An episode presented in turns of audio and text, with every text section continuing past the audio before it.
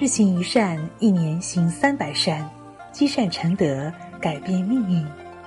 各位慈悲的善友同修，大家早上好！美好的一天从聆听每日早课开始。我是主播雅欣，我在东部的海滨小城山东莱州向大家问好。今天要与大家共同学习的文章是：心存感恩，不再抱怨。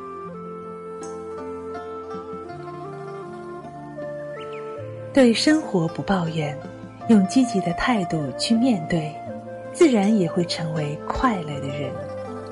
星云大师说：“我们如果能从心里制造光明的见解、芬芳的思想、洁净的观念。”并产生阳光、花朵、净水般的语言与他人分享，必能拥有一个丰美的人生。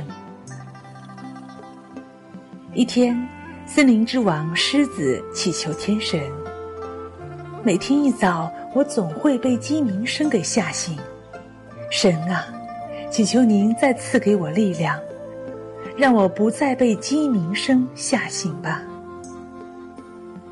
天神说：“你去找大象吧，他会给你一个答复。”狮子找到大象，看到他正气呼呼的直跺脚，问：“你干嘛发了这么大的脾气？”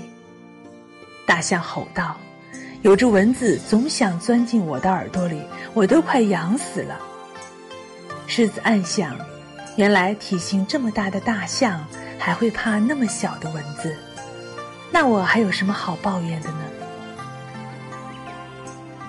人有抱怨的习惯，却不知道这个习惯会给自己带来多少麻烦。夫妻间相互抱怨，能永久恩爱吗？下属对上司抱怨，主管会欣赏经常抱怨的部下吗？朋友之间动不动就抱怨对方不好。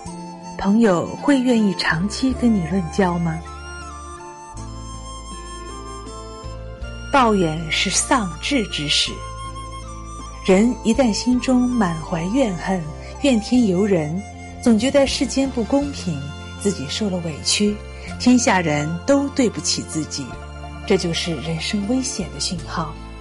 因为你对社会的热情不够，对人生的际遇认识不清。对自己的付出心有不甘，对自己的获得有所不满，因此愤愤不平，怀忧丧志，人生从此一蹶不振。其实，这个社会必定先要有所付出，才能赢得相对的收入。你一个劲儿的抱怨付出，怎么会有好的结果呢？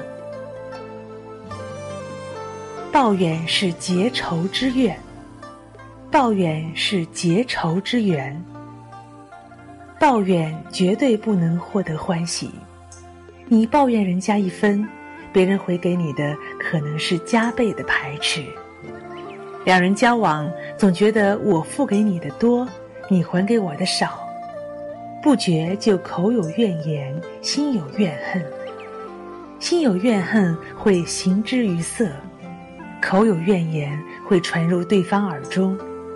敬人者，人恒敬之；相应，怨人者，人恒怨之。从情理上说，你抱怨别人，别人怎么会不抱怨你呢？抱怨是败德之行。人一旦抱怨，情绪一定恶劣。往往会借酒浇愁，有的人甚至因为对家庭的抱怨很多，就干脆不回家；有的人对公司有很多不满，就请假出游。抱怨的结果可能对对方损失有限，而自己则有更大的败德之行。例如，抱怨父母者成了不孝儿女；抱怨朋友者最后反目成仇。抱怨同事者导致明争暗斗，种种败德行为都由于抱怨而产生，殊为可怕。抱怨是造业之困。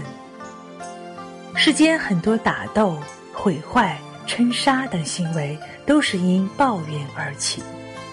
抱怨是造业之困。一个人如果时时心存善念，纵使受了委屈、被人欺负，只要自己有修养，稍加忍耐，也就过去了。